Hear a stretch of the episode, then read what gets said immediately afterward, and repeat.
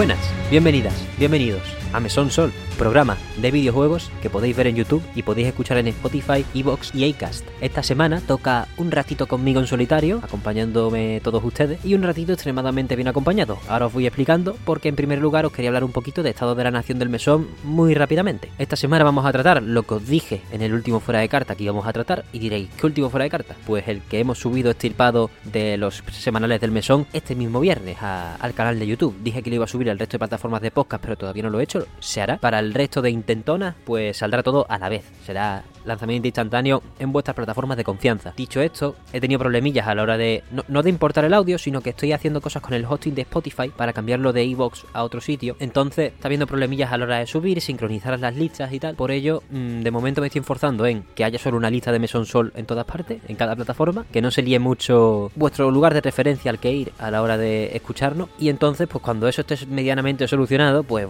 la subida habitual volverá. De todos modos, este programa se va a subir ande o no ande el domingo a las 9 y cuarto, ¿eh? no os preocupéis por eso. Pero lo dicho, si queréis informaros de la actualidad del videojuego de las últimas 2-3 semanas, porque al ser el primer fuera de carta estirpado, pues estirpado, me malentonó y le he dado esa densidad extra, que espero que os guste, pues ahí está, y lo tenéis en YouTube con imagen además, que bueno, dije que lo iba a hacer cuando empezásemos a tratar los mejores lanzamientos del año, pero he decidido hacerlo un poquito antes, ya que prefiero acostumbrarme, ensayar, estar seguro de los trailers que estoy descargando, que como funcionan, dejan de funcionar, editarlos bien, recortarlos que más o menos quede bien. Yo, yo qué sé, ir, practicando también os digo, ¿eh? No estoy seguro de, de, haber hecho el mejor trabajo posible, pero sí estoy seguro de haberme enterado de cómo funciona esto de hacer un vídeo de 10 minutos más o menos rápido en el que tenemos que combinar imagen, más o menos buen audio, eso creo que es lo que más hay que mejorar, y también mi cámara, así que nada más. Por ahí, si queréis ver el fuera de carta, estáis invitadísimos porque al final aquí vamos a tratar dos noticias que dije que iba a ampliar en el programa de esta semana, que son pues los dos juicios bloques que ha habido estas últimas semanillas. También hablaremos un poquito de las rebajas de Steam de otoño, así que nada, trataremos rebajitas, juegos baratos, eso siempre está bien. Dos juicios, el juicio de Studio Zaum por, bueno, los dos juicios de Studio Zaum, uno en Estonia y otro en Reino Unido, acerca de Disco Elysium por Robert Karbitz y Alexander Rostov, que son los denunciantes originales, profundizaremos ahora mismo. Y el juicio de Activision Blizzard, que bueno,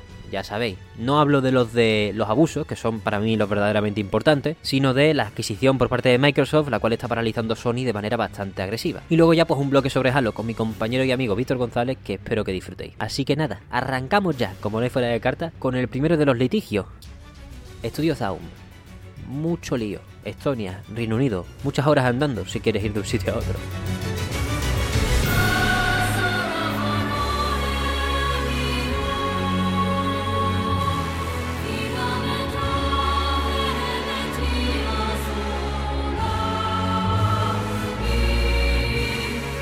Disco Elysium, juego lanzado en 2019 en primera instancia para PC, es uno de los juegos de rol más celebrados de la historia y para mucha gente uno de los mejores juegos de todos los tiempos. Creado por Robert Karbitz, persona señalada como creativo principal dentro de la Asociación Cultural Zaun, los que trataban este universo Elysium de manera directa en cuanto a moldearlo, tuvieron que fundar en su día para hacer el juego un estudio que requería pues esa financiación que en Estonia, el país de origen de estos desarrolladores, pues es bastante difícil de conseguir si no te juntas con gente bastante chunga. Resumiendo rápidamente la primera parte o el primer tercio de este de, todo este proceso, pues en 2021 Robert Karbitz, Alexander Rostov y Helen Himper, que son tanto director principal como director de arte como guionista principal, son despedidos de el estudio Zaum, la que es la compañía y no la asociación cultural. Esto pasa a esa percibido hasta hace poco porque es ahora cuando empiezan las denuncias. Nosotros nos enteramos en primer lugar cuando Martín Luiga, uno de,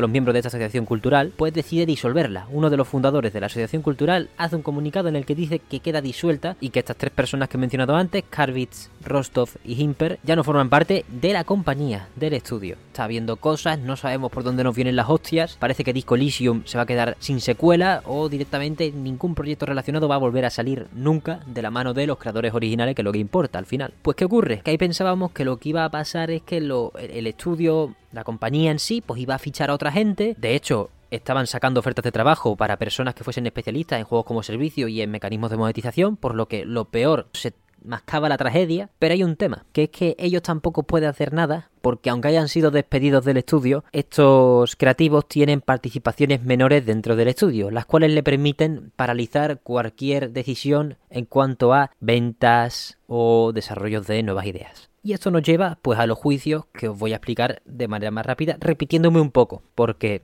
entiendo que es una información, es una es un vertido de información lioso, hay muchos nombres o va a haber muchos más nombres y estamos hablando de dos juicios en simultáneo que a mí me ha ayudado mucho, un artículo que os voy a dejar, por desgracia está en inglés, eh, de PC Gamer en el que pues nos explican más o menos cómo está el tema. Todo empieza con esto que os he contado, pero no son los únicos documentos que se han redactado más allá de los que podamos llegar a ver de los supuestos juicios, que de momento pues no, no se ha publicado nada. Tenemos un comunicado por parte del estudio Zaum, recordemos la compañía dirigida por estos inversores malévolos, bueno, malévolos en tanto que no va de capitalismo mal, va de que tienen antecedentes penales por estafa uno es un ex banquero que vaya. O sea, no va, no va por ahí de la, del anti todo. No, no, no. Va de que han cometido crímenes ya. No es, no es metáfora. Hay, hay currículum en negativo. Pues esta gente sacó un comunicado hablando de que estos tres creativos pues, fueron expulsados en realidad por su conducta toxiquísima y llegando a acusar de abusos sexuales a varios de estos miembros. Y justo ese día pues salió una carta abierta de Robert Karvitz y Rostov, obviamente diciendo, ¿dónde vas, chaval? Esto es lo que esto es lo que está pasando en realidad, les hemos acusado y tenemos abiertos dos juicios, uno en Reino Unido y otro en Estonia. ¿Por qué la separación? Pues se explica más fácilmente hablando de qué ocurre en Reino Unido, que es mucho más corto. Los derechos para practicar con la licencia para hacer juegos residen en una subsidiaria del estudio Zaum, la compañía,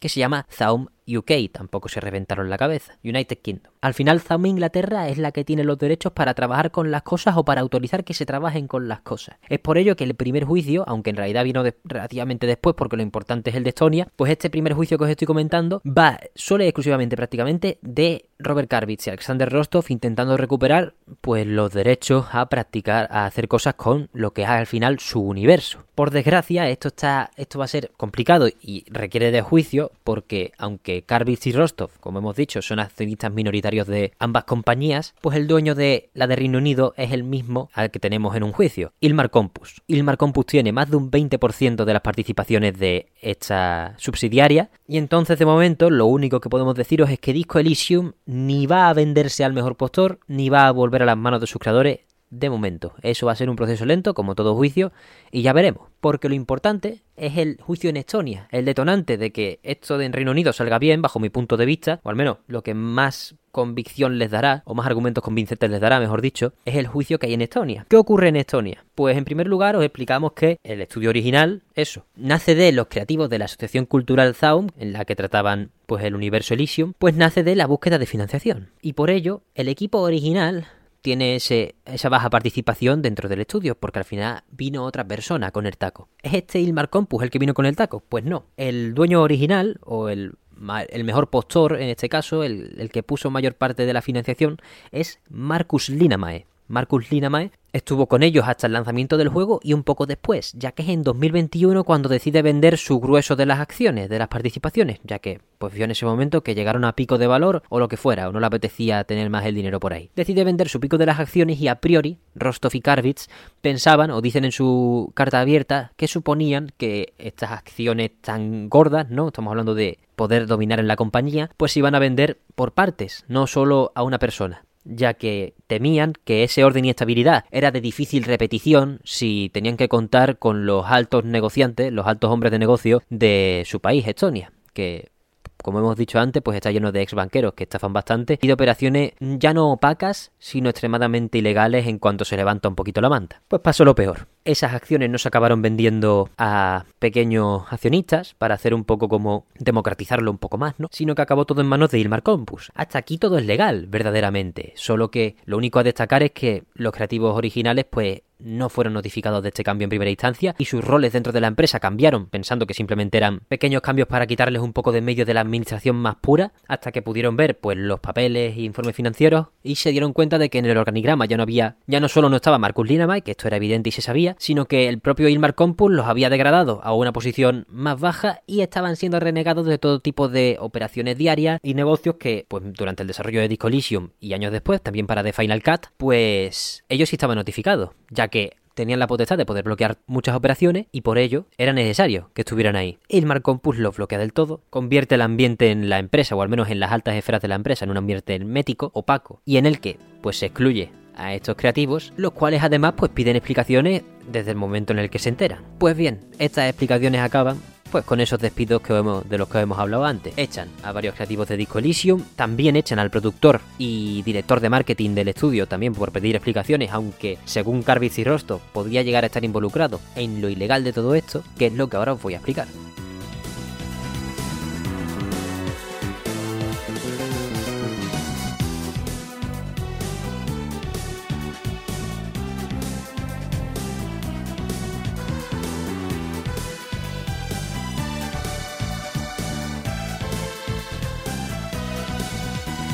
Vender tus acciones al mejor postor no es nada ilegal, por eso Marcus Linamae pues poco tiene que decir nada más que pirarse con la pasta. El problema es de dónde viene ese dinero por parte de Ilmar Compus. Es lo que expliqué resumidamente en el fuera de carta y os voy a hablar de, bueno, vamos a repasar los implicados al menos a priori, presuntamente, ¿no? Tenemos en la refriega a Ilmar Compus, como ya os he hablado, y a Tonis Havel. Estos dos individuos, presuntamente, teniendo pruebas, estos dos individuos, presuntamente, a través de alguien que ya tenían dentro de la empresa, dentro de las participaciones de la empresa, según Rostov y Karvitz, probablemente Kaur Kender, el productor y director de marketing, pues hizo un encargo a esta gente de arte conceptual de, para la secuela de Disco Elysium. Se cogió un dinero del bote para la secuela. Y esta empresa aparte, gestionada por Compus y pues obtuvo o compró cuatro artes conceptuales cualquiera de un tío con un pañuelo, según la descripción, por una libra esterlina, según el artículo de PC Gamer. A mí me gusta decir más por un euro, porque suena a menos todavía, que de hecho lo es si nos metemos en la bolsa, pero por un euro compraron cuatro ilustraciones, las cuales vendieron por ni más ni menos que por 4,8 millones de euros. Y ahí es donde empieza el problema. Pero lo verdaderamente ilegal es que esos 4,8 millones de euros los usó Compus para comprar todo el pedazo del pastel de Marcus Linamae, el inversor original mayoritario. Y ahí está la ilegalidad. Por supuesto, no es para nada ético comprar un arte conceptual por un euro y venderlo por 4,8 millones, pero creo que eso no está fuera de la legalidad al final, por desgracia, aunque debería estarlo porque vaya, vaya puto... ¿Qué cojones esto, no? Pero lo verdaderamente, lo verdaderamente ilegal es usar, conchabándote con, un, con una persona de dentro de la empresa, dinero del bote que se va a dedicar para los proyectos de la misma, dinero que es del resto de accionistas, cuidado con eso, para comprar tu participación y encima convertirte en el inversor mayoritario y tener a priori absoluto control sobre la compañía. Por suerte, esto no era así, aquí no hay absoluto control de la compañía. Según Robert Karvitz y Alexander Rostov, pues ellos mismos, o al menos Robert Karvitz como creador principal del juego, como dueño entre comillas originalmente de todas estas licencias del universo Elysium, pues puede bloquear cualquier acción que se quiera hacer de compra o venta que le deje fuera de... que le parezca mala, vaya, no, tiene por qué dejarle fuera, sino que le parezca mala para los deseos del estudio, que al final es mantenerse independientes y seguir haciendo obras del alto calibre que, que han podido hacer con, con Disco Elysium. Compus y Hubble, aunque se hable solo de Compus en la mayoría de documentos, ya que Hubble no, no está a priori involucrado en nada de esto por su por su reputación y por sus antecedentes penales de haber estado en la cárcel. En la carta abierta de Karvitz y Rostov nos hablan de que ha estado en la cárcel en 2007 por estafas ya que en el artículo de PC Gamer también nos hablan de que en 2015 también fue condenado y es que además se le suspendió durante 7 meses, siendo un ex banquero que protagonizó varios casos de inversiones para comprar multipropiedades y mierdas que acabaron desapareciendo, pues no me extraña que el, cabrón de Compus pues no quiera meterse, no quiera tener el nombre suyo al lado del, del, de este hombre, que al final es el que ha asesorado y el que prendió la mecha de todo esto, según Rostov y Karvitz, que por supuesto están haciendo todas estas acusaciones con un montón de pruebas, según describen ellos, y por ello también, pues nos vamos a juicio en ni más ni menos que dos países que para andarlo de uno a otro prácticamente cruza todo el norte de Europa. En fin, estos dos inversores lo que querían y lo que no sabían que no podían hacer era vender rápidamente este estudio, Estudio Zaum, a cualquier compañía interesada. A priori, según ellos, estaban interesados tanto Microsoft como Tencent, por lo que en caso de poder haber ejecutado esta orden, se habría hecho de manera isofacta y por un pastizal. Además, añadiendo que la propia Amazon pues compró los derechos para hacer una serie de televisión, que creo que fueron comprados, no que había intención, sino que fueron comprados. Con todo esto sumado, pues fue en ese momento en el que Compus quiso pues comprar estas participaciones mayoritarias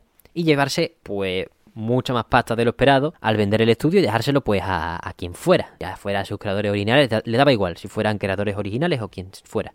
Pero lo que no quería Corbitz y los creativos originales al fin y al cabo, pues que quedase en manos de esas grandes corporaciones que Microsoft puede dejar libertad creativa bastante, pero nunca vas a rechazar ganando el terreno que había ganado con Disco Elysium la libertad de crear. Y es por ello que estamos en este impasse. Estos juicios se van a resolver en un momento u otro porque al final se han cometido crímenes externos a la capacidad o no ahora del estudio Zaun de hacer creaciones con Disco Elysium, pero mientras tanto probablemente las consecuencias sean que el universo Elysium esté totalmente paralizado. En primer lugar por la incapacidad de Karbitz y Rostov de trabajar en una secuela, ya que, bueno, y de todo el equipo en general, de trabajar en una secuela, ya que han sido despedidos, pero al tener estas acciones sí pueden bloquear cualquier operación que haga que pues se venda la licencia, se cambie de estudio, se cambie de estudio totalmente y un montón de cosas por las que se consulta a los inversores que al fin y al cabo son tratados por igual dentro de que sean minoritarios o mayoritarios. Aquí lo que tenemos son unos jetas de órdago, al fin y al cabo. Cuando se junta un gran inversor en general y un ex banquero que ha sido condenado dos veces ni más ni menos y que supuestamente en 2007 estuvo en la cárcel, pues poco bueno puede salir. Y por desgracia, los creativos de Zaum en su día no tuvieron más remedio que ampararse en el tejido empresarial de Estonia para conseguir una financiación, la cual por suerte recayó en Marcus Linamae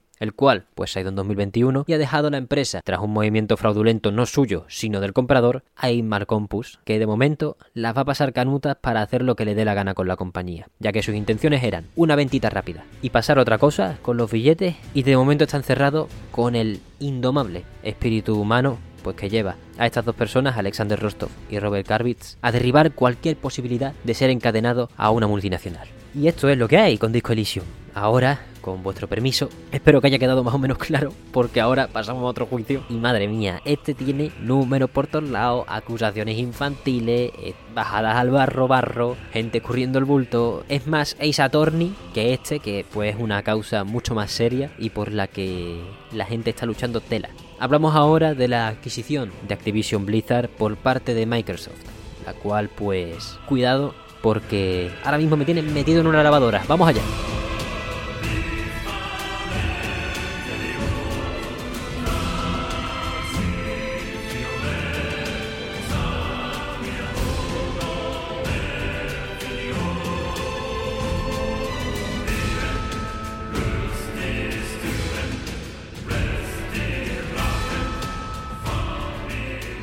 Bueno, más que de juicio, aquí tenemos que hablar de revisiones del trato por parte de Activision Blizzard y Xbox, que lo está llevando a cabo pues todos los organismos antimonopolio del planeta. Creo que el único sitio en el que se ha aprobado el trato es en Brasil, que han dado el visto bueno absolutamente, mientras que en mercados pues no sé si más importantes, pero sí están haciendo más ruido, pues en la Federal Trade Commission de Estados Unidos, los organismos de la Unión Europea y en Australia también, y creo que Reino Unido va por separar a la Unión Europea, evidentemente por, por el Brexit, pues esos cuatro organismos no solo no han dado el aprobado, sino que todavía algunos de ellos no han extendido el plazo para tomar una decisión. Recordemos una cosa, los datos por delante. Este trato o esta compra la quiere efectuar Microsoft por 69.700 millones de dólares en compra de acciones. Todo dinero se va a pagar cada acción de Activision Blizzard, que ahora mismo está en 73 dólares, a 95 dólares, siendo por esta gigantesca cifra uno de los tratos más grandes de la historia de las finanzas, probablemente, top 20 seguro. Bueno, no lo sé, no, los dineros que se mueven últimamente son bastante locos, pero estamos hablando de una cifra mayor a la que por la que Elon Musk ha comprado Twitter, por ejemplo, que son 44 mil millones de dólares, pues Microsoft se va a gastar casi 70 mil, casi son literalmente 26 más, pues en los creadores de Call of Duty, los creadores de World of Warcraft, Diablo y King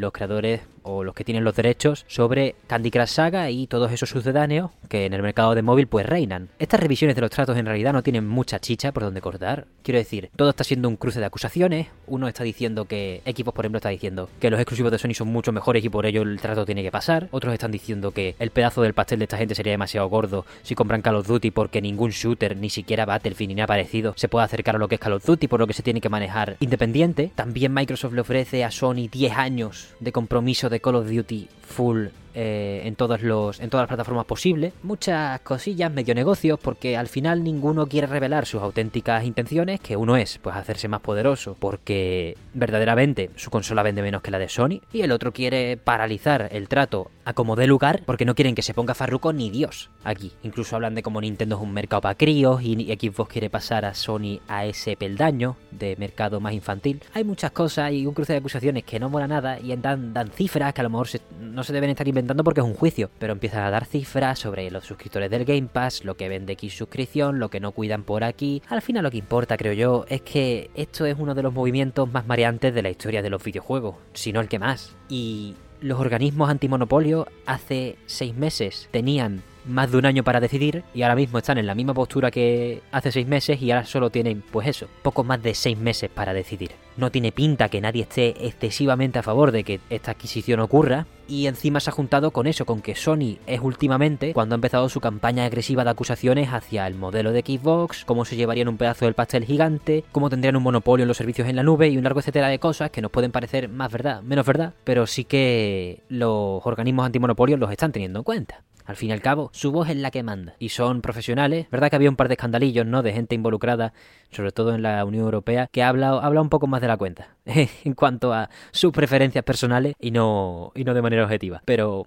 al final tienen que decidir un comité de profesionales de lo que es el mundo empresarial y eso, no decide, yo qué sé, no decido yo ni ningún especialista sobre videojuegos, que imagino que también acudirán a ellos porque tendrán que tener una imagen más clara de lo que es el panorama videojuegos más allá de lo que le edulcore Xbox y lo que le maldiga Sony esta hacia este, hacia este trato. Dicho esto, sí es cierto que Sony está intentando obstaculizar este trato de una manera bastante, bueno, con algunas acusaciones pues son sus temores verdaderos, ¿no? En cuanto al estado del mercado, pero joder, hay cosas como que si Xbox compra Activision Blizzard, esto va a provocar que puedan aprovecharse de los usuarios de Xbox subiendo los precios de las consolas, servicios y juegos, y además teniendo un cacho de pastel tan grande, van a dejar de favorecer la innovación y la creatividad. Y claro, uno se para a pensar en esa frase y las tres primeras características que mencionan de lo que ocurriría en caso de que esta adquisición saliese adelante, es literalmente lo que ellos han hecho en menos de un año, tres veces. O sea, han subido el precio de la consola, por primera vez en la historia de los videojuegos sube el precio de la consola sin ningún tipo de mejora. Ya lo hablamos aquí a finales de verano, sobre cómo, excepto por la Switch OLED, que al menos es un modelo nuevo, pues esta es la primera vez que se hace este tipo de subidas.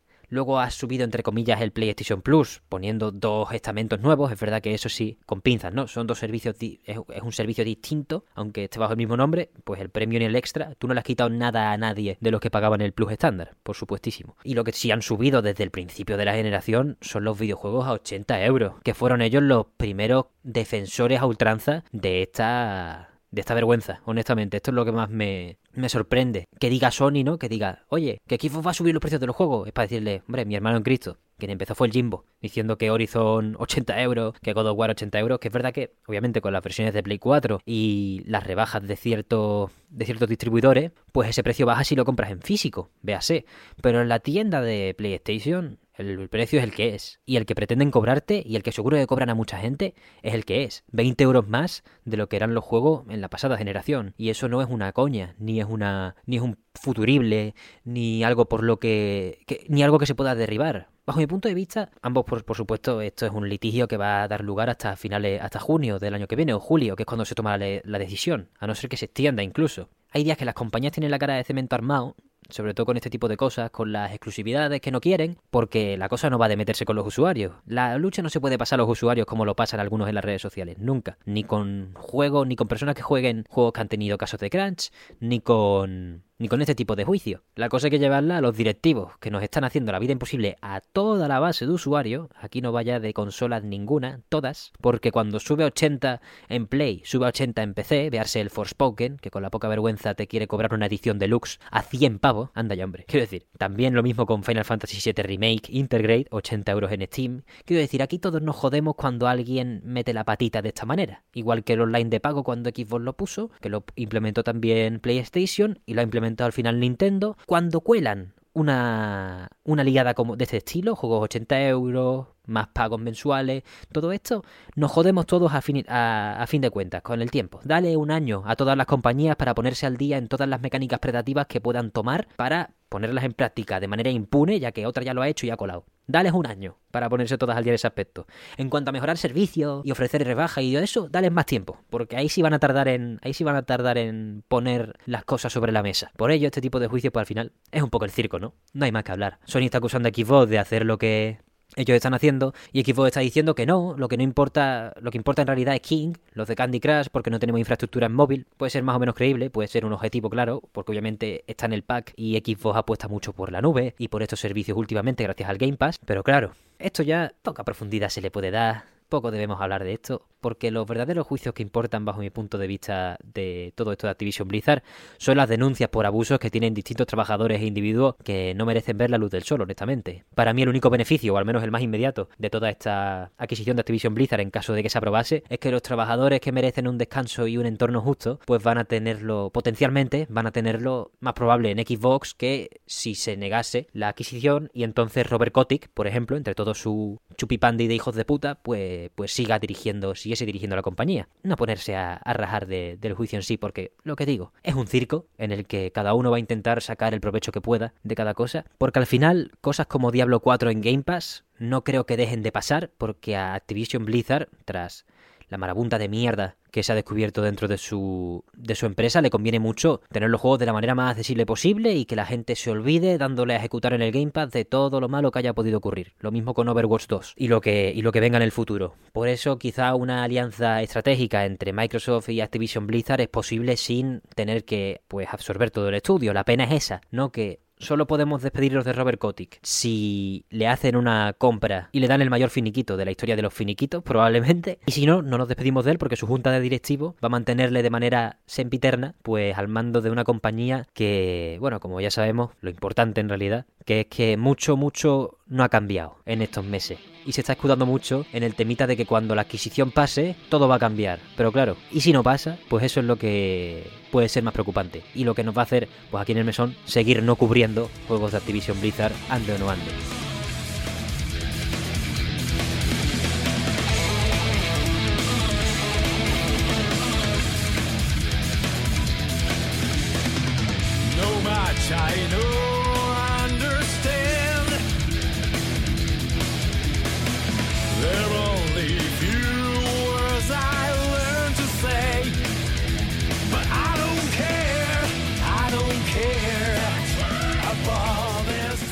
Bueno, pasamos ahora al último bloque antes de meter las manos en la masa con Halo Infinite una vez más para celebrar prácticamente el año que llevamos disfrutando de este juego, pues el último bloque son las rebajas de otoño de Steam o de Black Friday, como queráis llamarlas. Creo que ellos oficialmente las llaman rebajas de otoño, efectivamente. Empezaron hace un buen rato, ¿eh?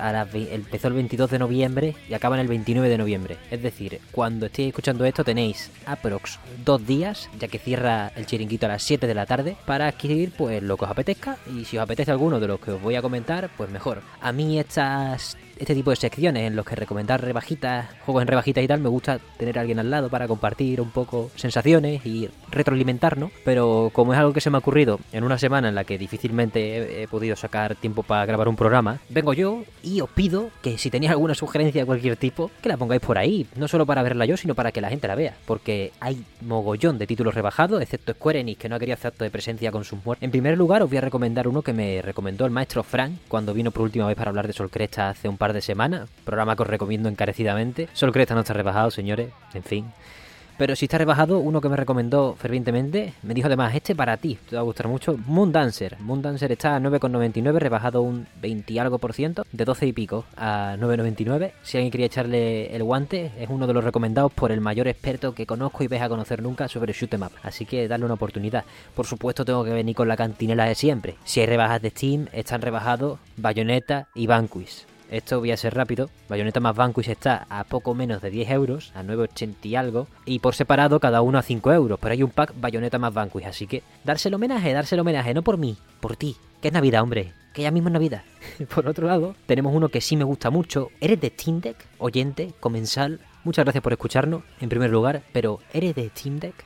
Porque está muy bueno jugar a Final Fantasy VII Remake en Steam Deck, que tiene su descuento, a Resident Evil 2 Remake, que está tan solo 10 pavos, a otros títulos pues muy exigentes, ¿no? Los Spider-Man están rebajados también, Horizon Zero Dawn está a 20 euros, muchísimas cosas, pero ¿alguna vez has sentido con ganas de hacer partidas largas, tumbado en el sofá, de que no se te acabe la batería en una hora, en hora y pico? Pues Norco es tu juego. A lo mejor un point and click aventura gráfica no es el mejor candidato para jugar con sticks y botones, pero Norco es una obra de cojones, la verdad. Y Norco es una obra la cual la Steam Deck pues la va a correr de manera sumamente fácil. La tenéis ahora mismo a 10,49 en un anillo del infierno de las rebajas aún más bajo, en cuanto que más bajo signifique bueno, pues tenemos Blasphemous y Narita Boy, que también son juegos en los que la Steam Deck se puede beneficiar bastante de partidas largas y encima son juegos de acción que se juegan más con mando y ambos están a 6,24. Productos patrios, para empezar Blasphemous de aquí de mi tierra y Narita Void un poco más para arriba, pero dos juegos que os pueden que van a hacer las delicias de vuestro sentido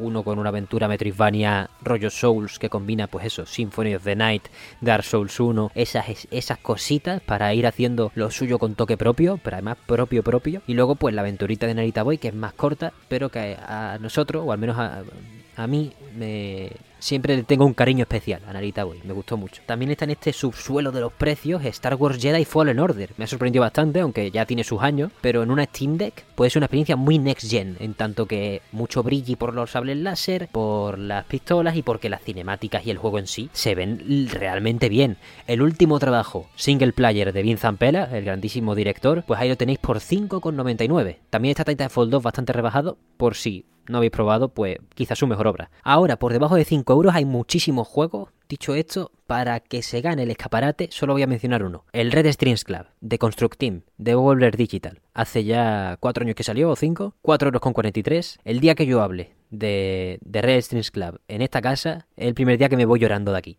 vaya, vaya juegazo que también admite pues todo tipo de dispositivos, aunque es verdad que yo este quizá lo he disfrutado más con, con teclado y ratón. Pero vaya, otra aventura de narices, de nivel de guion altísimo, de un toque artístico brutal, unos personajes súper buenos, tanto el aspecto, la estética, como, como el guion, como sus personalidades, una música increíble que además tenéis en Spotify de Paula Fingerspeed, si luego os ponéis, bueno, en Gorilla y después de pasaroslo y no queréis, pues hacer un playthrough entero, que deberíais hacer un par para escuchar la música, pues ahí lo tenéis en Spotify y echar un rato de 10, tranquilito en tu casa, con lluvia, flama. Y por último, pues unos clásicos. Como ya hemos dicho, somos aquí muy de rebajas de Steam. Hemos dicho un par de veces siempre que la mayoría de nuestros colegas, nuestro grupillo, que jugamos a videojuegos y tenemos esta pasioncilla, pues hemos jugado mucho en ordenador y por ello pues hay dos mandamientos. Y por ello os quiero hablar de dos mandamientos que siempre van a estar presentes en mi cabeza desde que salieron y desde que hay rebajas de Steam. El primero es muy antiguo, que es el Valve Complete Pack. Todos los juegos de Valve en PC rebajadísimos. Normalmente está a 10 euros, o normalmente yo lo veo a 10 pavos. Esta semana, hasta el martes, a las 7, hora peninsular española, también os digo, buscarlo en vuestros buscadores de referencia si necesitáis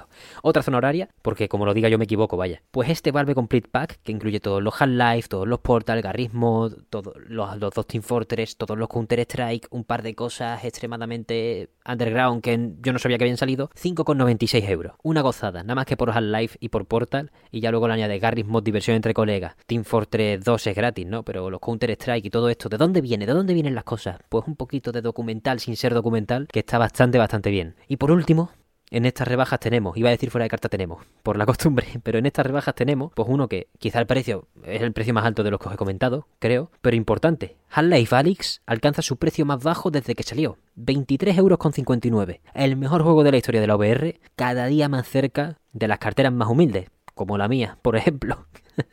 Así que en caso de que te hayas jodido la marrana lo de que Oculus ha subido de precio o ya tenías tus gafas y no lo has comprado, es tu momento, estimada, estimado comensal. No dejes escapar ninguno de sus juegos favoritos en estas rebajas de Steam, porque siempre hay algo para darse un homenaje. Si no es un Banquist por 5 euros, es un Half-Life Alyx por 23, pero bueno, el homenaje que te pegas con Half-Life Alyx por 23, vamos a ver, eso ya es autorregalo de la vida, eso ya no es un capricho, eso es autorregalo de Navidad que tienes que tachar la casilla de que llamas cosas. Hombre, con eso ya va a servir. en fin, ya fuera coña y cosa, cada uno que disfrute de los juegos como pueda y como quiera, sobre todo como pueda, porque cada vez nos suben más los precios la panda de cabrones que tenemos al mando. Y nada, por eso también nos gusta mucho aquí a veces tirar de Game Pass, cosa que hemos hecho para analizar esta actualización de invierno de Halo Infinite, que ya está aquí.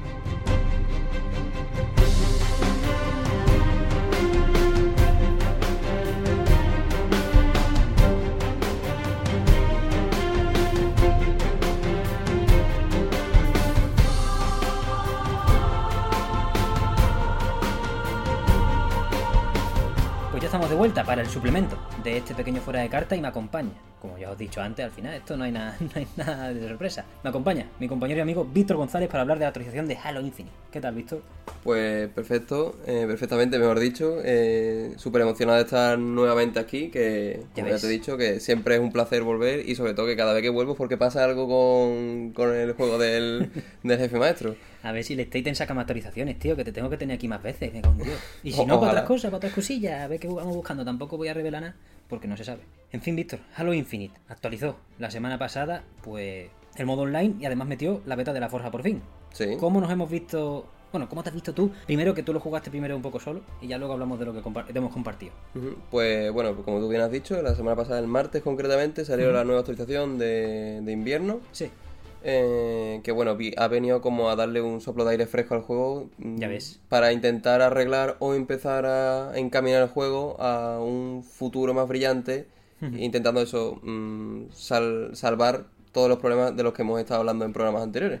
Eh, por ejemplo, uno de ellos es que ahora las temporadas no son seis meses, sino que son tres. Y que han añadido dos mapas nuevos al multijugador. Muy poco, si me pregunta, la verdad. pero bueno. Como, la otra vez, que también dijimos dos putos mapas, dos seis meses, en fin. Esos dos mapas nuevos, un modo de juego nuevo por evento un pase de batalla gratuito de 30 slots, no de 100. La verdad que está un poco desequilibrado, pero bueno, menos de una piedra, al menos no, te hacen pagarlo. Cuanto al multijugador, yo diría que eso sería lo más interesante, porque si después han tocado temas de servidores y demás, yo ahí no, no tengo idea. Creo que lo expliquen en puede, un vídeo. Eh, puede que sí que hayan hecho balance de armas, porque noto algunas armas que matan más de lo que hacía antes, como sobre todo la pistola de rayo, que antes no mataba ni, ni quema con ella, y ahora sí que sí que me ha salvado en alguna que otra ocasión dentro de, de partida. Y bueno, lo más interesante, eh, Forge, eh, que por fin han añadido Forge, es una de las cosas de las que más se estaba quejando la comunidad, porque ya no se concebía un juego de Halo sin Forge desde que lo implementaron en Halo 3, hmm. básicamente porque es una herramienta para crear juegos eh, aparte. Bueno, eso ahora, porque Forge siempre fue un modo en el que, bueno, tú te hacías tus cuatro construcciones de mierda, hacías un base, una base, invitabas a tus amigos a jugarte una partida en LAN y, y, a, mataros, pero es que ha ido evolucionando, sobre todo con a partir de lo que se vio con Halo 5. Sí. Que eso, que te permitía descargarte construcciones de otros jugadores, descargarte mapas y bueno, eso lo que está evolucionando es en una bestialidad que para ser una beta, miedo me da lo que se puede conseguir en un futuro. Tienen que tener ambición porque ha sido, ha sido muchos años, bueno, muchos años no, han sido, perdón, muchos meses, ya un año, en los que Halo Infinite se podía calificar de juego sin terminar, de haber salido sin acabarse. Y está feo porque la campaña es la hostia, porque aquí le, le tenemos mucho cariño y le hemos dedicado bastante tiempo. Pero coño, es lo que tú dices, un Halo sin Forge y además con lo poquito que había del resto de cosas que hemos criticado varias veces online, la campaña está perfecta, eh, por ahí no hay problema.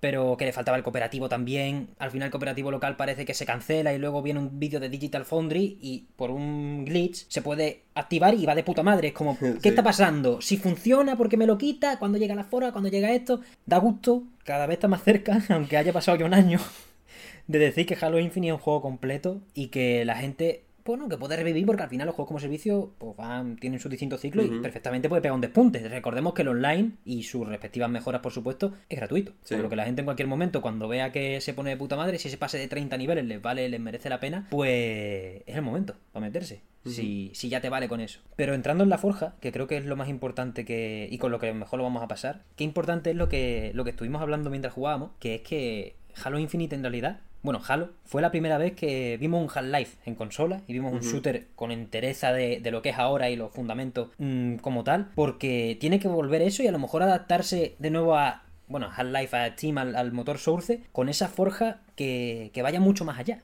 como nos está prometiendo de momento. Pues es que es tan poco lo que se puede saber ahora mismo de lo que puede ofrecer Forge que mm, es que te lo estuve comentando incluso el otro día cuando estábamos jugando. He visto comparaciones de mapas creados eh, representando, yo que sé, eh, islas griegas que se ven mejor que el Assassin's Creed Odyssey. O sea, eh, solamente con eso, el apartado gráfico y el, bueno, el mero hecho de que estás haciendo una playa, que eso es algo impensable, que lo he dicho, antes Forge era para hacer cuatro construcciones y poco más. Y ahora lo que está dando es eso, es, parece el Roblox, pero de jefe maestro. es un motor y ya ustedes hacéis lo que queráis. Y miedo me da también cuando se está hablando de la posibilidad de implementar en un futuro, si todo sale bien, IA, es decir, mm, meter brutes, grunts, ya básicamente Eso. poder crear o historias o modo tiroteo o vete a saber qué salvajada podrían hacer, incluso, no sé, el, lo que estuvimos hablando de un posible Halo Wars 3, que si no lo sacase 343, ¿quién te dice a ti que un fan...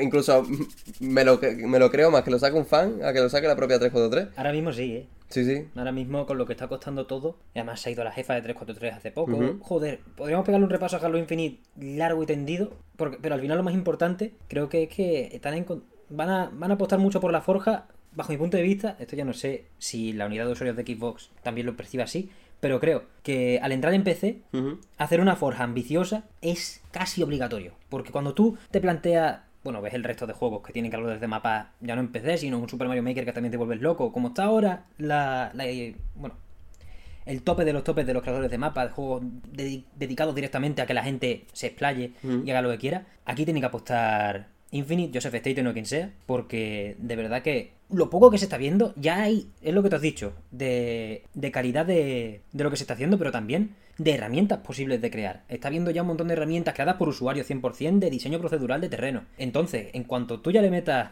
por lo que tú has dicho, la IA. Mm, quizá listas multijugador para jugar como, como el Team Fortress, que directamente los mapas que hay con gente con comunidad no son los oficiales, sino mapas de Minecraft y mapas de mierda, porque al final es lo que cree la gente, pues abre un servidor, descargas el mapa y ya funciona. Como consigan meter eso, Halo Infinite puede ser una cosa muy seria para los próximos años. Vamos, se pueden tumbar bien a gusto, ¿eh? Bueno, de hecho, sobre todo si tenemos en cuenta que ahora la verdad que estoy dudando si es así, Forge es gratis, ¿o no? Sí, no lo sé. Creo que sí. Creo que se incluye como dentro de pack multijugador. Ah, Creo. Lo que pasa que con el Game Pass y demás, pues no me sale la alerta de mm. si tengo que, comprarme la campaña o no. Pero hasta donde yo tengo entendido, creo que es gratuito. A mí me salen 12 días, así que te avisaré. Se me acaba el Game Pass ya. Básicamente, lo que estamos hablando. O sea, Forge ahora mismo es decir, bueno, esto es Halo. tomadlo y haced con él lo que queráis. Si queréis hacer mapas de Minecraft, que ya están hechos, como no, ¿no? ¿Cómo, no va a haber mapas de Minecraft hechos? Que si queréis hacer, lo he dicho, mm, recrear misiones de Halos anteriores, recrear mapas de Halos anteriores, e incluso con lo que se está viendo ya con la colección del jefe maestro, que estoy viendo unas barbaridades que yo no sé si tú lo ves, pero la gente hace en, YouTube, en YouTube cuelga vídeos haciendo una, unas locuras con más modeando que otra cosa, ¿eh? también debo decirlo, pero yo qué sé, importar el Scarab de Halo 2 a Halo 3. Sí. No, es bastante loco. Eh, eso acaba como una herramienta como tal, es decir, te damos la posibilidad de infinita, de que tú, nunca mejor dicho, ¿no? En Halo Infinite, de que toma la Forge, la, toma Forge y haz lo que te dé la gana. Hmm. Y si lo quieres subir para que la comunidad lo descargue y pueda jugarlo, también se va a poder. Porque incluso eso es algo que va a venir en la nueva la siguiente actualización, la de dentro de tres meses, la de susurros de no sé qué, no me acuerdo cómo era. Tampoco. Que ya han dicho que va a incluir la lista de partida descargable, básicamente, que te puedas descargar un mapa de Forge y que puedas jugar. Es que eso es tan esencial, eso va a ser muy loco, ¿eh?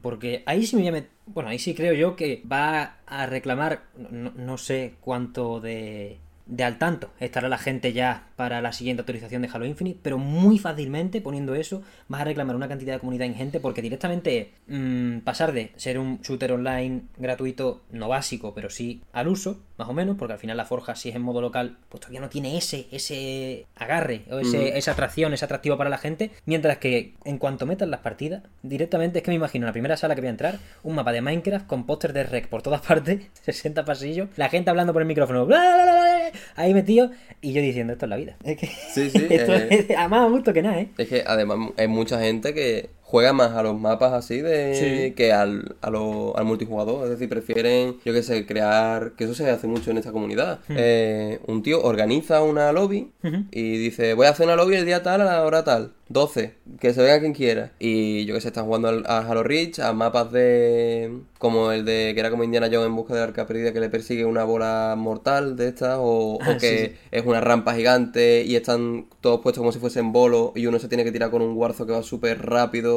y a ver si los atropella. Locuras, son básicamente locuras, pero que al fin y al cabo, eso es lo que de verdad yo creo que se tiene que alcanzar. Ese es el objetivo verdaderamente de juego como servicio. Porque eso ya no es ni juego como servicio eso es juego como herramienta. Hmm. Es, lo he dicho, toma, esto es Halo Infinite y haz lo que te dé la gana con él. Si quieres ampliar eh, misiones o si quieres hacer algo que no tenga absolutamente nada que ver, libre eres. Si yo creo recordar, si haber jugado con el Forge de Halo 5 en Xbox One, estamos hablando de un juego que salió en 2015 y cuando este tipo de cosas eran impensables, al menos en consola, un modo de prop hunt. No me jodas. Hecho, creo que sí. Eh, lo que aprovechaban era el modo infección. ah.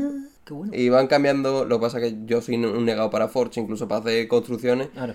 Eh, imagínate para lo que es el crear listas de partida. Sí, sí. Pero que eso seguro, que había modos de juego nuevos como buscar, buscar y destruir, no, porque es más o menos el, eh, esa esencia de que si te matan, has muerto en la ronda, no puedes reaparecer. Eh, pero era 4 contra 4 con Mantis. O infección en un laberinto y el infectado va en Mantis. Y los demás se tienen que esconder. Vaya. Eh, Cosas así. Lo he dicho en Halo 5, que fue donde empezó a nacer este tipo de, de herramientas, básicamente. El- es cuando el Forge pasó de ser un. Bueno, voy a crear un mapa con mis colegas Hmm. y voy a poner cuatro armas por aquí para tener las armas de poder a mano. Ya ves, dos árboles, eh, Sí, sí, tres puestos de bazooka, dos de espadas de energía y vamos a pegar. Además que yo me acuerdo de cuando fue mi 13 cumpleaños, que iba a invitar a unos cuantos colegas a mi casa, eh, me dediqué una semana entera a preparar un mapa en Forge de Halo 4, recién salió Halo 4 por aquel entonces, eh, y bueno, yo lo estaba flipando porque podía meterle un filtro de color sepia, podía meterle teletransportadores, eh, impulsos y las armas que yo quisiera. Para mí eso ya era la hostia, y estamos hablando de, lo dicho, de crear juegos dentro de un juego.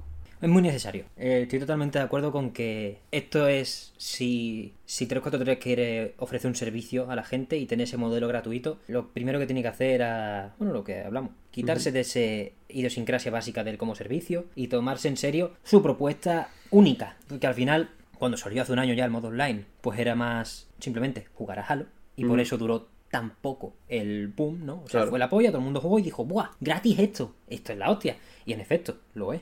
Y todos nos lo fumamos a gustísimo. Pero cuando faltaron los alicientes de seguir alimentando esa. No digo.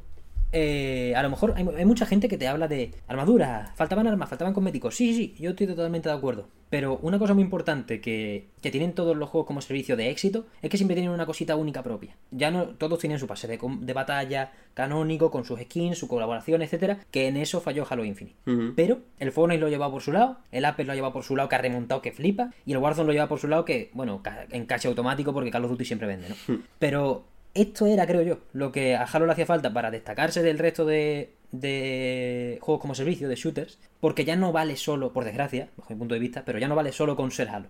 Ya no, a mí me encanta Halo y yo me voy a fumar. Y es una pena que la- pues no se pueda atraer a la gente lo suficiente con decirle, oye, estas listas, estas armas, estas partidas y futuras actualizaciones. Que es verdad que las actualizaciones han sido pobres durante este, durante este tiempo. Y aunque hubiese servido, sí es normal que hubiese estado la gente insatisfecha. Pero lo que quiero decir es, hacía falta algo más, porque ya no te vale solo con ser el jefe maestro y todo esto.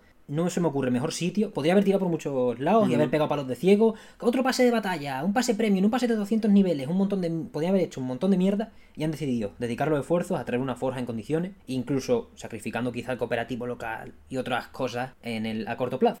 Así que yo sumamente contento, la verdad, con que esto acabe llegando, tío, porque de verdad, como usuario de PC, que al final soy más de que de otra cosa, me parece tan necesario mm, que alguien coja el técnico de Team Fortress 2 de una puta vez, porque a mí me encanta. Pero meterme en Navidad, por décima Navidad seguida, con mis colegas al Team Fortress 2, los mapas de Minecraft, hombre, pues estaría, que- estaría muy guapo que fuese Halo en lugar de, en lugar de Team Fortress 2, ¿sabes? Y no me sorprendería que acabase siéndolo. De hecho, solo he leído mucho de las personas que han ido probando Forge eh, de manera privada. Es decir, que 343 les pasa una prueba para que ellos lo prueben eh, antes que el resto. Sí. eh, Para que lo testen. Eh, yo he leído incluso decir de, acuérdense, Halo Infinite va a ser el juego durante los próximos 10 años. Qué o sea, yo he, yo he llegado a leer eso también, es verdad que obviamente habrá que ver quién lo está diciendo, ¿no? Si es un fan y demás y quiere ver una esperanza en- exagerada donde realmente la hay, pero no tanta, Ya. o si de verdad estamos hablando de que Halo Infinite se puede convertir en un gigante de... Por, es- precisamente por eso, porque es que ya sí va a ser Halo y no va a ser Halo, va a ser lo que tú quieras que sea. Sí, sí, sí. No, yo lo veo muy. Yo veo que el modelo puede ser ese, en tanto que al final la gente no vamos a estar esperando mucho. O sea, no vamos a estar ansiosos. Por, por supuesto, la historia nos interesa. Pero si alimentas esto, mm, se va a esperar mucho más pacientemente una expansión de la historia dedicadita, incluso juegos spin-off rollo DST con el mismo motor o lo que sea aparte. Es que me imagino un modelo, ahora que existe el Game Pass y todo esto, ¿no? Por ejemplo, hemos tenido de Pentiment de lanzamiento reciente, dice el director del juego que sin Game Pass él no habría hecho este juego, porque es una propuesta súper mínima, con un equipo súper chico, a 20 euros si no lo compras, si no lo tienes por el Game Pass, pero que obviamente se va a alimentar de esta gente suscrita, que está suscrita por el Infinite o por lo que sea. Entonces, la propia, eh, la propia franquicia de Halo se puede alimentar de esto y decir, mira, pues ¿sabes qué? Vamos a coger un equipo de 30 notas y vamos a hacer uno de ST, mientras esto sigue siendo el pepino cósmico de los cojones y vamos a sacar otra temporada por aquí. Eso en automático, porque prácticamente es saga cosmético y un par de modos. Quiero decir, podrían subir un poquito el nivel sin reventarse mucho. Y mientras, pues, las propuestas de historia, un Halo Wars o lo que quiera, lo que esté haciendo Certain Affinity, que no sea un Battle Royale, por favor. Que tiene pinta que sí. Ya. Va a ser duro. Pero que se alimenten de eso también. Que a tomar por culo que el juego de 60 euros sea Halo. Y a la vez el juego, el multijugador gratuito. Es verdad que es un modelo poco sostenible en cuanto a los beneficios directos, si no enganchan mucho por el pase de batalla, pero joder, cuando hablamos cerca de la parrillada, que Halo tenía esa piedra angular de lo que es un Halo, creo que lo están entendiendo aún mejor de lo que yo me esperaba. Y aunque esté tardando y esté tomando tiempo, a ver si, a ver si lo tenemos. Y hombre, un EDST por 25 pavos como el Pentiment. Y por 30, y, por, y, por, 40, la verdad que yo también soy débil. Entonces me pone el título de Halo y ya te lo estoy comprando. Ya ves. Pero hombre, eso sería, yo creo que es lo ideal. O sea, no se podría esperar más. Yo creo que, eso sería lo mejor. O sea, estamos hablando de tener un eh, soporte atento a la comunidad en lo que le pide, en lo que al multijugador se refiere en cuanto a la forja. Y además, no solamente se está dedicando en cuerpo y alma a sacar un producto de calidad para expandir la historia, que yo para mí siempre va a ser lo más importante. Para mí siempre va a ser más importante la historia que el multijugador. Y además, juegos spin-off, que oh. ya van tocando. Lo digo, y lo digo en serio, ya van tocando. Y no me refiero tanto a, a un Wars, porque Halo Wars 2 fue al fin y al cabo, va hace ahora 6 años que salió en, en febrero. Sí, que, también son 6 años. ¿eh? Son 6 putos años, ¿eh? Son 6 años. Es una generación, vamos. Pero desde Halo Reach no hay un spin-off en primera persona y de Halo Reach sí que estamos hablando ya de 12 años, el doble. Pero eso, podemos sacar un Halo Infinite ODST, un juego de los espadas de Sangelio, un juego del Inquisidor, mm, de razas Badum, o sea, hay un montón, incluso un juego en el que juegues como un desterrado, ¿sabes? Un, un cacique desterrado, o sea, verlo desde la otra perspectiva. Las posibilidades son infinitas. Hmm, total. Y yo creo que si nos hemos podido quejar durante este año, y con razón, de muchas cosas, pero si hay algo en lo que no me puedo quejar de 343, es que prefieren, y han demostrado que prefieren darse un tiempo, comer mierda, la que le, la que le están, la, toda la que le echen. Pero tela, eh. Pero después, al final, cuando saca lo que está trabajando, lo saca bien. El multijugador pinchó, pero la campaña, no he visto a nadie quejarse de la campaña. Nada, nada. De hecho, me da pena porque no he visto a nadie hablar de la campaña, a secas. que eso es algo que siempre lo he dicho, digo, se habló más de Halo 5 por lo malo que de Halo Infinite por lo bueno. Ya.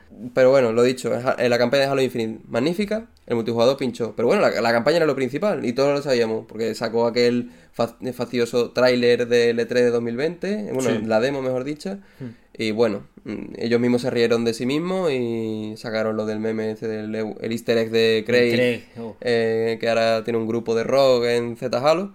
pues lo dicho, también pinchó el multijugador. Vamos a centrarnos en algo. ¿Qué? La gente quiere Forge, Forge, Forge. Pues vamos a hacerlo. Vamos a tomar nuestro tiempo, el que haga falta, pero cuando salga, coño, que salga bien. Sí, sí, sí yo creo que es principal. Por cierto, para saber más sobre la campaña, debajo metéis en el canal Meson Sol la parrillada. Comentamos la campaña por ahí y luego el programa que tengo contigo, comentando el lore y todo, que de eso, como yo, a mí me falla mucho, pues...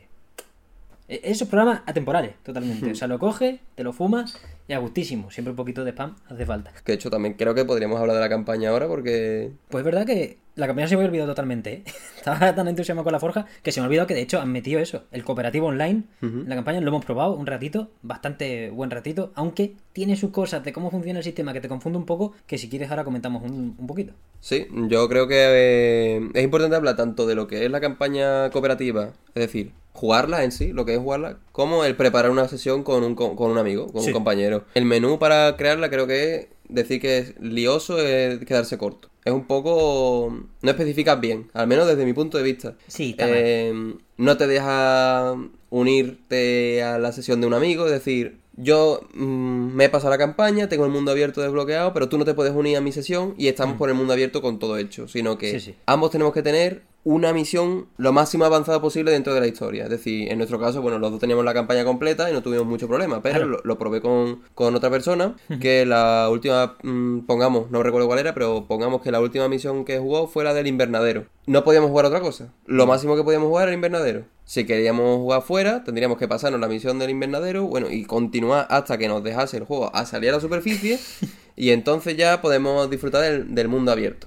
Sí, es un tema, primero porque parece que le cuesta demasiado. Cuando abre la campaña, ya, primero por la interfaz, que es liosa, porque tienes que coger la ranura de guardado que quieres usar, luego tu compañero tiene que coger su ranura de guardado que quiere usar, si quieres jugar la campaña con todo el mapa desbloqueado para raidearlo entero, tienes que empezar la campaña de cero o justo después de salir del buque de Guerra Bracon o de la misión anterior, no me acuerdo, Cimiento se llama. Sí. Cimiento. Después de salir de ahí, y ahí ya puedes jugar. Pero eso, si los dos jugamos con la campaña acabada, en nuestro caso que hicimos todos los sitios, pues tenemos un mapa vacío, que se me entienda, tiene los campamentos que respawnan todo el rato, pero no tenemos las grandes instalaciones desterradas, Claro. ni los, gran- los objetivos desterrados, ese tipo de cositas que, bueno, yo qué sé. Un botón de resetear mapa le vendría de puta madre. Porque al final estamos aquí en el sandbox definitivo, prácticamente, de lo que ha jugado, lo que juego yo en mi vida en un shooter.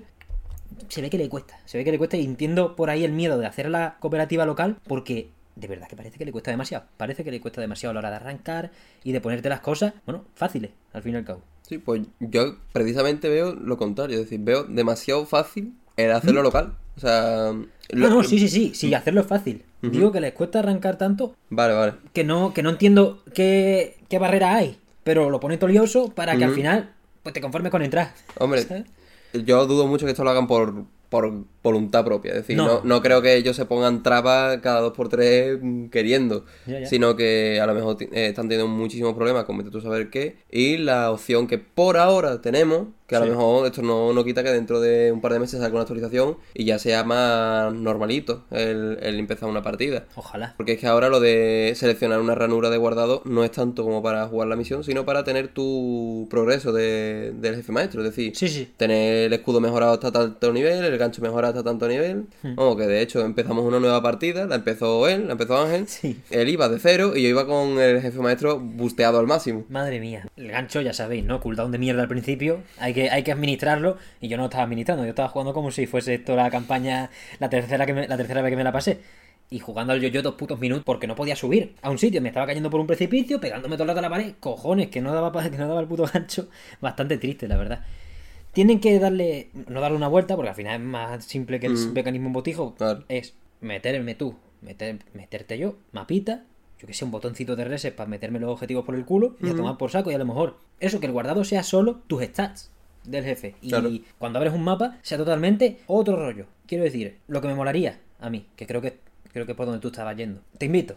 Acepta, pillamos un mapa, se abre automáticamente y con el- la ranura que nosotros cojamos ya tenemos, imagínate, Claro. los dos la campaña completa y es un nuevo mapa. No es, ah, es que el anfitrión es este y entonces vas a empezar por buque de guerra o vas a empezar por cual sea. Y claro, como tú ya has jugado en esta partida, de campamento o lo que sea. Sea, Ahí. se ve la intención que básicamente está hecho para que te pases la campaña con un amigo. Sí, totalmente. Es para que te pases la campaña con un amigo. No es para que tú te metas dentro del anillo y te pongas a matar desterrado. No es el garrismo, vaya. No, eh, si te la quieres pasar, eh, de hecho es lo mejor que tiene, porque no tiene ningún tipo de dificultad. ¿Te la quieres pasar? Eh, elige un buque de guerra y tenéis el juego entero desde el principio Sí, sí. sin ningún tipo de problema. Por esa parte, bien.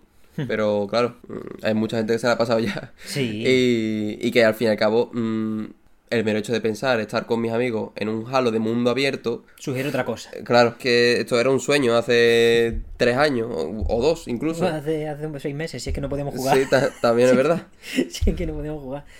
Ah, pero sí es verdad que yo entiendo que para mí como lo han instalado es como si hubiese salido de salida. Como, toma la playlist de misión y a Sí. tomar por culo. Eso habría sido bueno el día 1. Ahora ya, los que quedan en Halo Infinite hasta que hagas una llamada a las armas tocha, pues somos los que no hemos pasado la campaña dos o tres veces, a lo mejor una, o que estaban esperando para... Yo qué sé, tú y yo, pues nos lo hemos pasado por nuestra cuenta porque no había más cojones y estábamos esperando aquí para, venga, vámonos para Halo Z, a Claro. reventar las cosas y hacer lo que nos dé la gana. Y pasar de la historia o hacer una misión que nos mole o lo que sea. Porque también una de las cosas que ha añadido es lo de repetir misión. Sí, Que no sé cómo funciona en el modo cooperativo porque no lo hemos probado. efectivamente. Pero será sencillo si tú abres tu partida individual y le das a repetir misión y luego invitas a tu colega, de alguna manera será de manera sencilla. Pero vaya, demasiado lío de momento. A ver si, a ver si se va llenando el, el terreno. Sí, no invita tanto al rejugarlo. Hmm.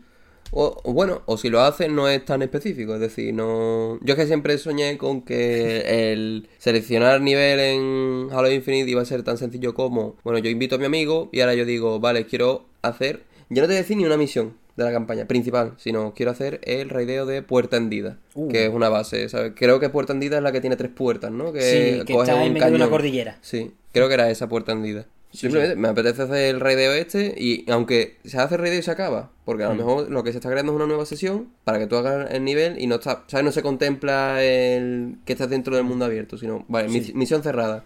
Empieza y acaba, como siempre ha sido en Halo, que yo creo que no sería una mala opción. No, o sea, que te den, que no te quiten el mundo abierto, Claro. pero que también te den esa opción de te haces Mm. esta misión y se acaba. Sí, estaría bien porque al final lo que hemos mamado los que hemos jugado Halo. Y probablemente la mayoría de gente que esté por esta por esta nueva actualización pues no le importe decir, venga, eh, eso, lista de juegos, pero en vez de empezar desde el principio, desde donde tengo guardado, dármela directamente. También me gustaría, a lo mejor, habría sido un buen modelo copiar a Destiny en el sentido de, es un mundo que en cuanto lo abres o en cuanto entras en el servidor, obviamente Destiny es online, pues todo el día encendido, pero entra, mapa con todas las cosas para desbloquear y en cuanto hagas una, un relojito o un botón de resetear. Si es una campaña, pues mejor un botón de resetear, pero un relojito, 10 minutos, dame 10 minutos, vete, por allí.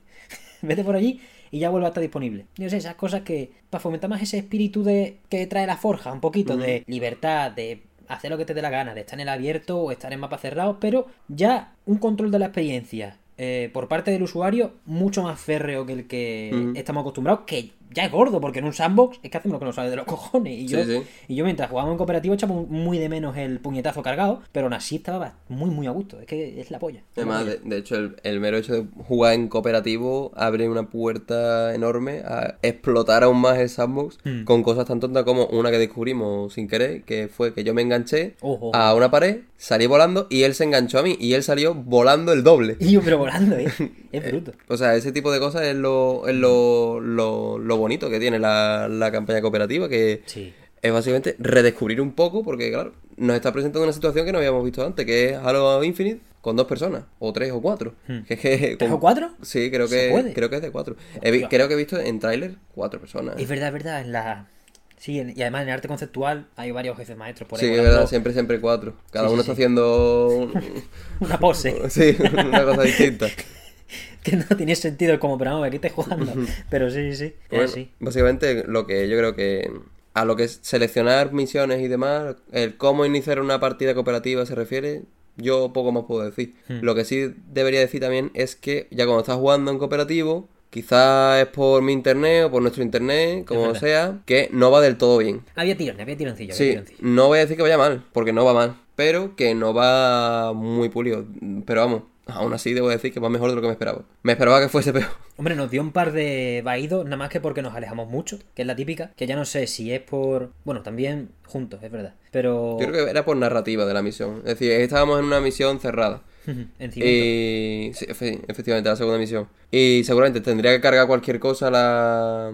el juego y pegaría un tirón o cualquier cosa, porque en otras situaciones, en otras ocasiones, yo me he ido, porque lo he dicho, yo estaba con el personaje busteado y tenía el gancho con el, con el cooldown más corto que hay. Sí, sí, sí. Y yo iba volando, literalmente iba volando. Porque como el juego no está preparado para, que tú tengas esa... Ese gancho en esos niveles. En esos niveles, efectivamente, pues iba enganchándome por la pared y me iba saltando todo el nivel. Y él, pobre, iba ahí con los pies en el suelo. O sea, básicamente me, me alejaba un montón y no pasaba nada. Solamente en momentos específicos, que supongo que será eso, por carga de, mm. nivel o cualquier cosa que necesita para que continúe lo que es la misión de manera normal. Sí, ese eh, no es cuestión de pulido al final, es cuestión de de que, mm, de funcionamiento. Les cuesta, sí. Esto del cooperativo se les ha atracantado mucho, obviamente. No estamos aquí descubriendo la. inventando la rueda. Se nota, no es que no se note.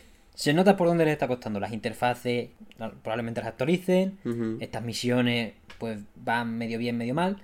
En el buque de guerra, de hecho, en la parte en la que, vamos, ya ves tú que spoiler, sí, al principio, pero hay una parte en la que la nave está explotando y va cayendo puertas. cuando juega uno solo, no, no ves las puertas que te caen detrás. Pero cuando uno va un poco más rápido, a mí me cayeron dos puertas en la cabeza.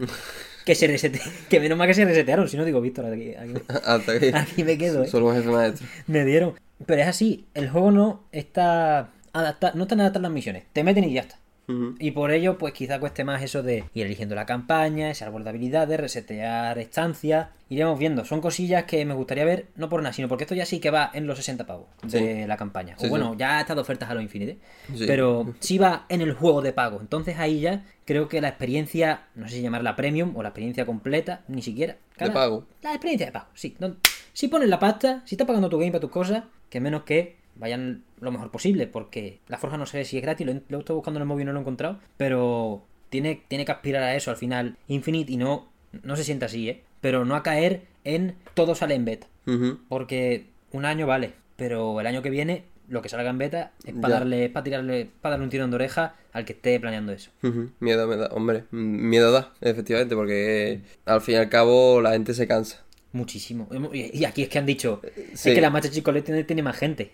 Yo banco y tú bancas Halo Infinite y vamos, y seguro que y seguro que remonta, pero ahora mismo la gente pasa. Vamos, que también te digo que, la, que puedes remontar perfectamente, que la colección del jefe maestro estaba hundidísima. O sea, la colección del jefe maestro tuvo una, una época que creo duró años, Hmm. que no la jugaba nadie, pero nadie, nadie. Es así. Yo recuerdo que pegó un buen despunte cuando salió en PC. Sí, es que que ahí me la compré. cuando, cuando salió en PC empezó eso a, a subir, y es que también no es lo mismo la colección de jefe maestro que tú has conocido que la que he conocido yo. Claro. Porque yo conocí una colección de jefe maestro triste de cojones, Sin Rich y sin ODST tampoco. Sí, bueno, pero eso es lo de menos, porque al fin y al cabo eso fueron expansiones que metieron después, pero me refiero a un menú un poco llamativo, poquísima gente jugando en multijugador, no había contenido ninguno, o sea, es decir, no había pases de batalla, eso ni de coña. Eso lo metieron con, eh, cuando empezó, entró PC, que metieron el pase de batalla de Rich el primero. Pero es que no había nada, o sea, era, bueno, aquí tienes las campañas que ya conoces, aquí tienes los multijugadores que ya conoces, que no vas a poder jugar porque no juega nadie, y nos vemos. Pues Eso fue porque el- la nave insignia de la colección de Jefe Maestro fue Halo 2 aniversario, que es una maravilla, la verdad, de remasterización. Hmm.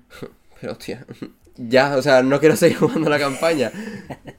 Ya, ya, ya. Mm, pues Víctor, te hago una pregunta y si quieres vamos cerrando. Sí, perfecto. ¿Tú crees que con esto, vamos, me ha venido por lo que me has contado ahora, no lo tenía preparado? Este sistema que está teniendo 343 a lo mejor de dejar abandonado Infinite, bueno, dejar abandonado no, no, no es la palabra, pero a los ojos del, del público, que parezca que no va a salir en la vida, esta lentitud que, que hay en las actualizaciones, que la forja salga en beta, aunque sea más, bastante más que todo lo que han sacado Sí. en versión final, también te digo, pero todo este pequeña remontada, me gustaría pensar que increciendo, pero todavía tenemos que verlo. Mm, ¿Crees que se podrá gestionar esa remontada de la misma manera que se remontó en la Master Chief Collection? Sabiendo ya que no tienes el boom de salir en PC, de volver a salir en PC. ¿Cómo lo ves? Es que claro, el- es una pregunta de muy difícil, las cosas como son. Eh, básicamente, como tú has dicho, el salir en PC fue darle una nueva vida. Hmm. Pero es que ya no ni porque fuese la colección de Jefe Maestro, es que simplemente Halo en PC. Totalmente. Ha vuelto. O sea, ya está solamente con eso, la gente se volvió loca. Hombre, yo me, yo me agarré a la pared de 40 euros le di. Es que esa, ese nicho que se, que se abrió, yo creo que no se puede repetir. Ya, Ni con un multijugador gratuito. total. Porque mucho tiene que cambiar la cosa, muchísimo tiene que cambiar para que a la gente le cambie el chip. Sí. También es que Halo estamos... eh, porque me pasa con un amigo mío. Que a él le gustan los shooters y demás. Pero es que Halo es, es- Halo es Halo. Es un shooter, pero es único. Sí, sí, sí. ¿Qué pasa? Si por mucho que tú lo hagas gratuito, no le metes un incentivo extra para que la gente que o ya lo probó en su día y tiene un mal recuerdo, o de primera dice, bueno, es que no es igual. mi... Claro, no es... Muy difícil veo, lo dicho, tiene que ser algo que meta muy gordo para el multijugador, que es que no se me ocurre nada, porque más allá del proyecto Tatanka, que es lo del Battle Royale, que parece ser que va a salir, mm, no, es que no... Porque, bueno, lo único que se me ocurre es meter modos que no tienen que ver con el multijugador realmente, es decir, mete un tiroteo, mete un tiroteo float, o mete un Spartan Ops, por ejemplo, como en Halo 4, es decir, crear una nueva historia eh, como si fuese una serie, ¿no? Por Sí. temporadas y demás, pero lo que es el multijugador, es decir, que si ahora va a haber más gente jugando en Arena y en SWAT, lo dudo. Eh, no se me ocurre nada que puedan meter que, que atraiga a la gente. Porque lo dicho, ya no. Como no lo saques en Switch, Eso te iba a decir, ¿eh? Me me me has leído la como no saques Halo en Switch, no se me ocurre. Cuidado, eh. Que el Phil dice que el Call of Duty en Switch entra. Si lo compran, que él quiere que entre. Bueno, están buscando, dice que él buscaría maneras, no que entre. Porque claro, entra, no entra. Y menos con una versión de nube, eso sí que impensable. Pero lo dejamos aquí si quieres, Víctor, me gusta mucho la conclusión. Porque al final creo que la, la postura es esa. Halo es la polla, Sí. pero le va a hacer mucha falta de refinar esa esencia y añadirle cositas como esta increíble forja y refinar el cooperativo para que para que no solo tú y yo estemos jugando o para que no solo para que haya más gente que la Chief Collection de momento es objetivo vamos a, vamos ahí humilde porque a mí me gusta decir que remonte pero yo ya no sé qué significa remontada. Obviamente a Call of Duty no va a alcanzar a Warzone no va a alcanzar a Apex probablemente probablemente tampoco. Es imposible, creo yo. pues por ello, el primer objetivo que se deberían plantear a lo mejor es tener todos los días en el estudio en 343 un contador que ponga jugadores concurrentes Halo Infinite y otro que ponga jugadores concurrentes Master Chief Collection. Y cuando esté por encima, descorchar el champán porque algo habrán hecho bien. En fin, Víctor, muchísimas gracias por venir. Creo que no había mejor suplemento posible que volver con Halo. Así que, tío, muchas gracias por venir. De hecho, a ti por invitarme y ya sabes. Lo- que, que no es mentira, cada vez que me dice que venga, aquí estoy. Que para mí es un placer. Eso es así, ¿eh? a ver si actualiza un poco más Halo, hombre, que venga este señor Sí, cuando pueda. Mínimo dentro de tres meses. Aquí estoy de nuevo en tres meses. A ver si suerte antes, hombre. O lo que sea. En fin, pues comensales y colegis. Nos podéis ver en YouTube, ahora más que nunca, con lo fuera de carta subido aparte, y nos podéis escuchar en Spotify, Evox y Acast. Si habéis notado un pequeño cambio en el audio es que lógicamente este segmento con Víctor iba para otro formatillo, pero me he quedado sin programa para esta semana, entonces pues lo he decidido mezclar porque al final pues me gusta publicar las cosas no muy muy tarde. Así que por ahí lo habéis notado, cualquier comentario acerca de lo que os parezca este cambio de formato con el fuera de carta estirpado, otras cosillas, si habéis probado Halo Infinite, lo estáis probando, lo estáis gozando, juegos de Steam como dije antes, cualquier cosilla, son comentarios del más grande valor y los podéis lanzar a través de cualquiera de las vías oficiales, Twitter, Instagram, TikTok, comentarios de YouTube, comentarios de Evox, estamos con el radar puesto para todo lo que nos propongáis y si nos queréis proponer alguna cosilla acompañada de Bill Metal, eso, e, esas monedas, esos yenes, euros, lo, que ustedes manejéis, pues tenemos un coffee abierto, coffee.com barra mesonsol, para acercaros a la hucha. Y solo me queda agradecerle a Víctor su imprescindible presencia en el programa de hoy y la vuestra, que en esa primera media horita en solitario he sentido vuestro calor, o al menos me gusta pensar que lo siento. En fin, muchísimas gracias por todo, una vez más, y nos vemos la semana que viene.